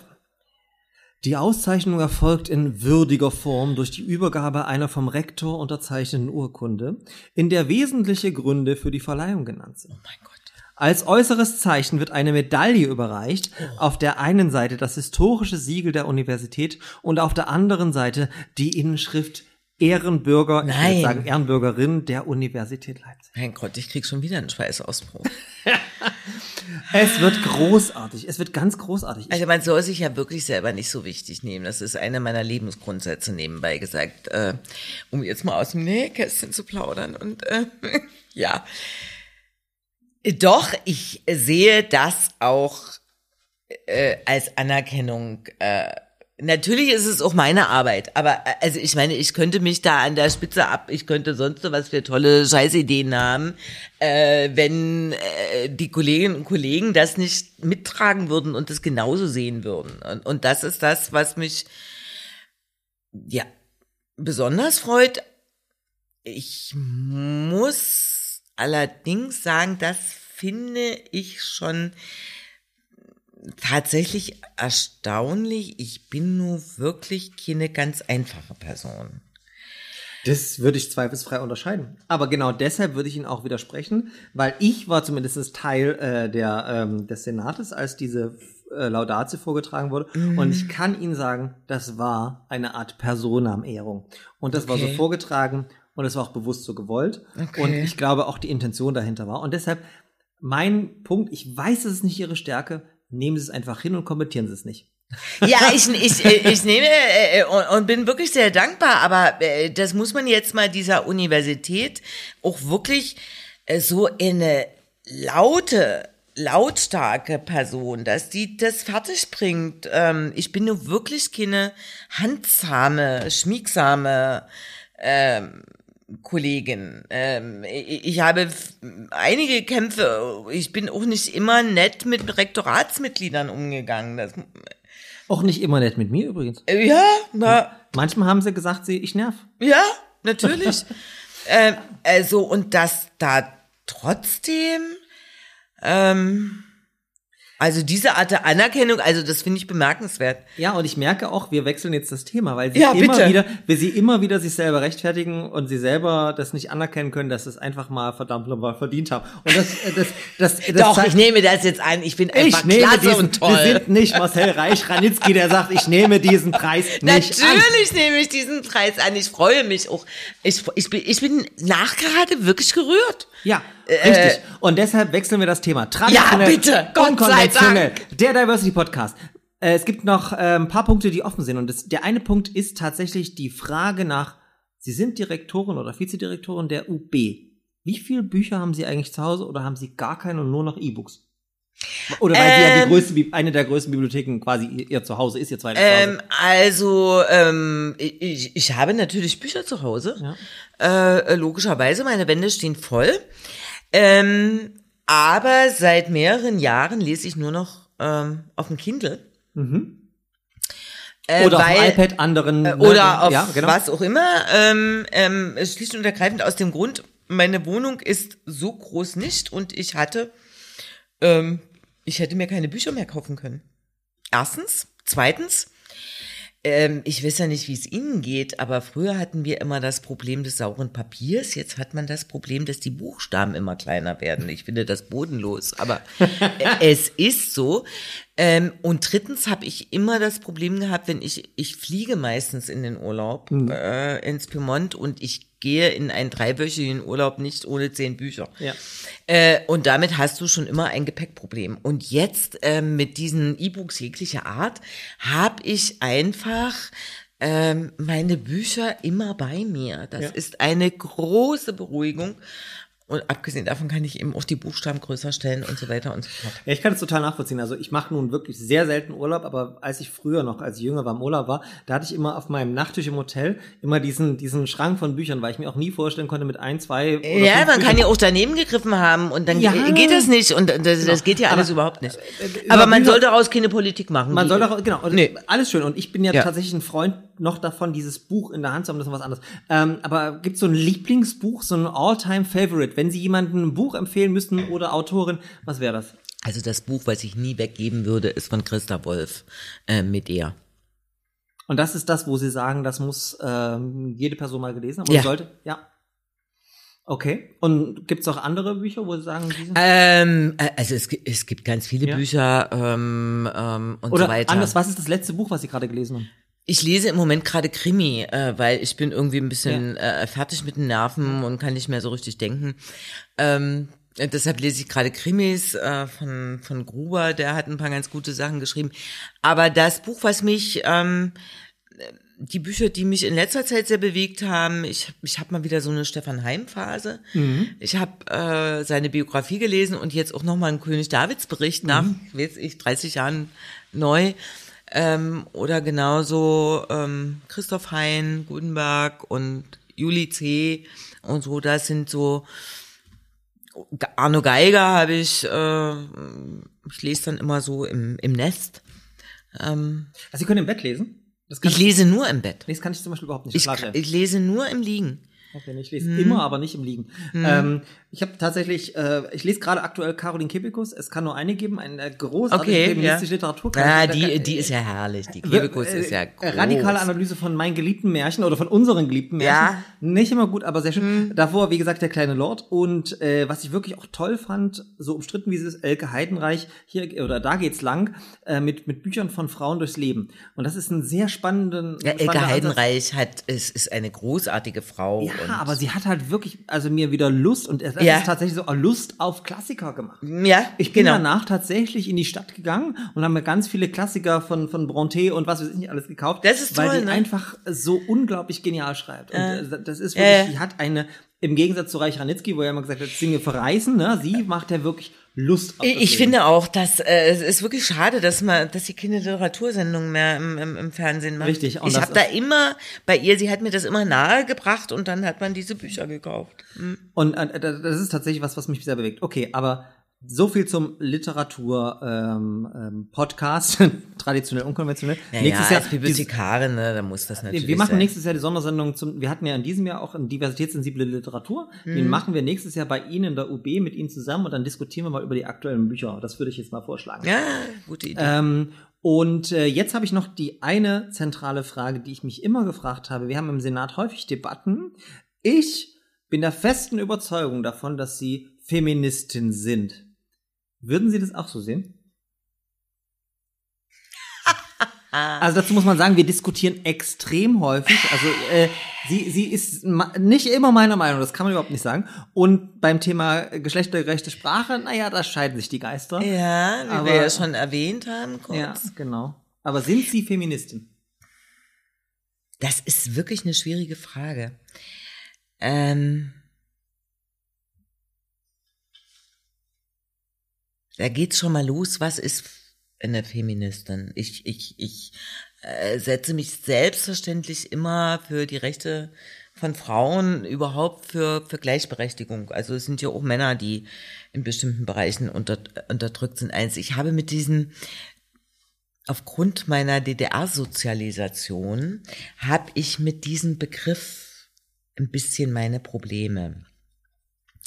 Ich konnte, und ich glaube, so ist es vielen DDR-Frauen gegangen, äh, mit den westdeutschen Feministinnen nichts anfangen. Ähm, man muss sich vorstellen, nach der Wende ich fühlte mich als DDR-Frau relativ gleichberechtigt. Also selbstverständlich konnte ich mich scheiden lassen, ohne äh, mir Gedanken zu machen müssen, ob ich dann noch finanziell durchs Leben komme. Ähm, es, selbstverständlich gab es die Pille auf Rezept. Ähm, selbstverständlich gab es Kindergartenbetreuung, auch wenn man da manchmal drauf warten musste. Ähm, äh, der Abtreibungsparagraph äh, äh, und ich kenne keine Frau, die leichtsinnig irgendwie eine Abtreibung gemacht hätte. Und ich muss mal deutlich sagen, nach 89, als dann die Alice Schwarzers dieser Welt über uns gekommen sind, dachte ich, ey, sagt mal Mädels, habt ihr sie noch alle? Da brach da waren die Frauen äh, in der DDR die ersten, die arbeitslos wurden. Da brach die Kinderbetreuung weg. Da musste ich auf immer meine Pille selber bezahlen und und und und Abtreibung wurde gänzlich unmöglich. Und ich dachte, wo bin ich denn hier gera hingeraten? Und die hatten als wichtigstes Thema, dass ich mich Abteilungsleiterin nenne. Und ich dachte immer, habt ihr es nicht kapiert, dass ihr euch mit den weiblichen Bezeichnungen, dass das alles richtig ist, weil Sprache bestimmt natürlich das Bewusstsein ist schon völlig klar. Aber das ist doch nicht das Wichtigste. Uns brechen jetzt ja gerade völlig, völlige Selbstverständlichkeiten weg und, und so weiter. Also mit diesem westdeutschen Feminismus, der mir irgendwie so, ich, ich würde sagen, in der DDR war eine größere Gleichberechtigung da, obwohl wir, obwohl und auf meinem Schild Abteilungsleiter stand. Also dafür hatten wir nicht das Sensorium, das habe ich mittlerweile. Ähm, das hatte ich damals nicht. Da dachte ich, ich weiß noch, ähm, Dr. Henschke, der, der erste Direktor der Universitätsbibliothek, ähm, nach der Wende äh, aus Stuttgart kommend, äh, haute uns erstmal die weiblichen Formen rein, wo wir dachten, ey Junge, na das ist jetzt wirklich nicht das Wichtigste. Aber das ist Und so- deshalb habe ich mit diesem Begriff Feminismus, weil, weil äh, ein paar Probleme, deshalb zögere ich jetzt Ja, so. ja. Ähm, Und das ist nicht untypisch äh, für Mhm. ostdeutsche äh, Frauen, weil ähm, ich glaube auch, dass die wirtschaftliche Selbstständigkeit, die ja im Osten aus was für Gründen auch immer da war, zu einem viel größeren Emanzipationssprung geführt Ja. hat. Und von daher ist und das ist das auch tatsächlich, was ich heute auch in der Diskussion, wir können das bis heute ziehen und das ist genau das, was Sie sagen. Ich bin ein absoluter Verfechter, Verfechter von geschlechtergerechter Sprache und auch vom Gendern, ja. Aber das heißt ja nicht ansatzweise, dass das ausreichend nee, Wir damit sind über, ja die Probleme nicht geklärt. Genau, wir müssen über gleichen Lohn für gleiche, also Ja, wir reden über genau. Bewusstseinsveränderung, Ja. über gleicher Lohn für gleiche Ja. Arbeit, gleiche Perspektiven, wir reden über Vereinbarkeit. Und das ist das, wo ich immer wieder merke, dass Personen mit so einer DDR-Biografie, Mhm. auch im eigenen Umkreis, immer ein Problem mit Feminismus haben. Aber sie sind aus meiner Perspektive zutiefst feministisch, weil Feministe, Feminismus ist für mich ja am Ende auch die Gleichberechtigung der Geschlechter untereinander, äh, gleiche äh, Ausgangsbedingungen und gleiche Chancen. Und sie haben das intuitiv vielleicht eingefordert, ja, und haben es vielleicht nicht so genannt.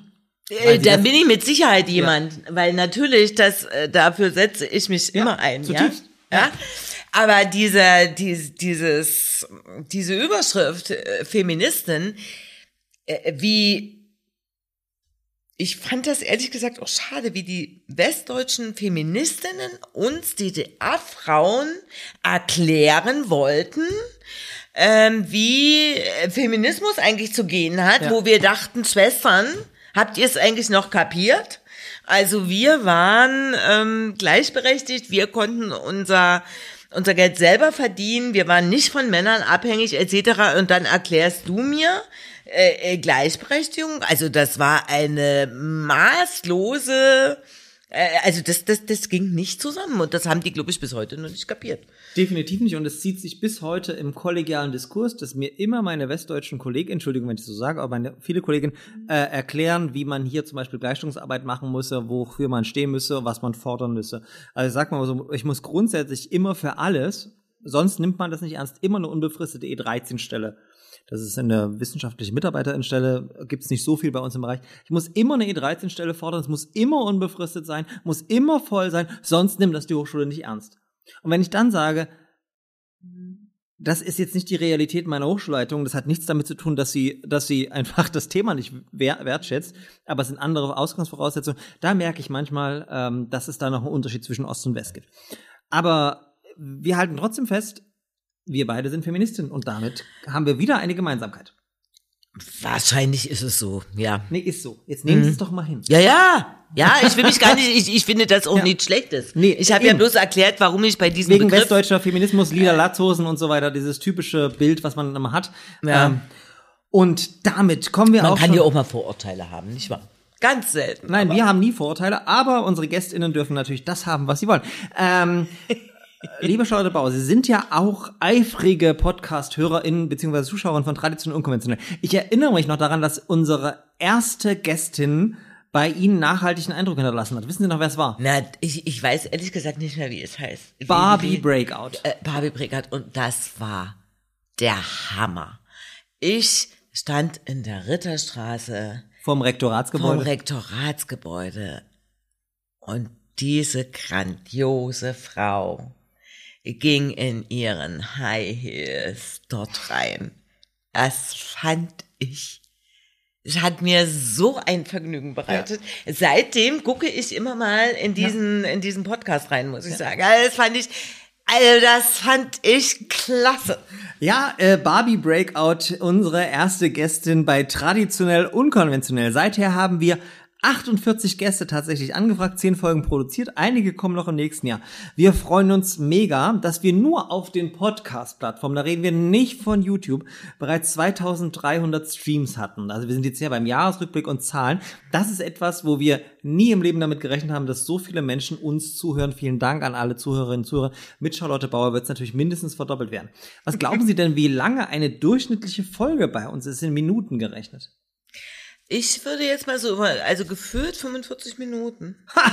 Wir reden allein schon zwei Stunden. Nein. Ja, gut, das schneidet ihr ja alles zusammen. also Nein, wenn nein. ich sie als überheblich äh, bestimmt habe, das schneiden sie ja dann sowieso Das hat sie jetzt schon zum raus. dritten Mal erwähnt, damit es auch nie Ja, schon alleine, damit es unbedingt drin bleibt. ähm, 71 Minuten dauert unsere durchschnittliche Folge, ja. Ähm, weil wir glauben, dass ein Gespräch, ein gutes Gespräch nicht in 20 Minuten zu machen das ist auch so. Und man braucht ja so eine gewisse Atmosphäre. Ähm, Ja. In neun Folgen haben wir Bild- und Ton- und Videomaterial von 641,7 Gigabyte gesammelt. Und äh, ja, wie viele Minuten Sendezeit? Es sind insgesamt 647 Minuten Sendezeit, die wir bisher zusammengetragen Und waren immer spannende Leute. Immer spannende Leute, Ja. neun handverlesene Studien des Monats und ich möchte da echt nochmal sagen, danke, weil ich damit nie was zu tun habe. Das macht immer das Team und das heißt nicht nur recherchieren der Studie, sondern es auch einsprechen. Und das ist ja was, was bei uns immer so schwierig ist, dass Mhm. wir unglaublich viele tolle, kompetente, eloquente Menschen haben, aber vor der Kamera zu stehen, da sind halt nicht alle so wie wir, Mhm. sondern manchmal sind sie ein bisschen schüchtern. Und ich danke mir jetzt allein Philipp, der fünf Studien des Monats rausgesucht hat, Doro, Kirill, Hanna, Nadine und natürlich unserem Podcast-Produzenten Jan, die die Studien immer eingesprochen haben. Und um es nochmal zu erwähnen, Barbie Breakout, die zweite Folge war mit Jérôme C. Robinet, die dritte Folge zur Buchmesse Special Hanna Ludwig aus unserem Team. Irina Schlauch war bei uns in unserer ersten Staffel, das ist die Princess Charming, die erste Princess Charming. Wir haben bis jetzt, glaube ich, über 8000 Abrufe allein bei YouTube, ist der Hammer. Ich wusste noch nicht mal, was eine Prinzess Charming ist. Bis sie unseren Podcast gesehen Bis ich euren Podcast. Ja. Und dann meine Sister in Crime, Nadia Kailuli, ähm, Die ist eine tolle. Ja, Wirklich. ja. Nadia Kailuli ist, äh, ist also neben Ihnen meine Lieblingsfrau. Danke. Äh, ähm, Äh, äh, äh, die ist wirklich, das, äh, äh, das fand ich ganz toll. Hm? Also äh, ich will damit nicht sagen, ähm, um Gottes Willen, bitte die lieben anderen nicht die missverstehen. sind auch toll, aber Nadia, Nadia, Grüße Ja. gehen raus. Ich darf das immer nicht sagen von Jan, aber I love you, so dermaßen. Äh, und wir sehen uns nächstes Jahr beim CSD Leipzig 2022, wenn wir den Live-Podcast zusammen moderieren. Aber es gab auch Maxi Pichelmeier, unseren heißen TikTok-Typ. Daniel Zillmann, der Mann, der für uns in der Bar gesungen hat. Tina Ehrlich, den Turner. habe ich noch gar nicht mitgekriegt. Ihr hattet auch einen Mann? Wir hatten mehrere Männer. Äh, die, ich habe immer die Frauen bloß mitgekriegt. Na, weil sie halt Feministin sind.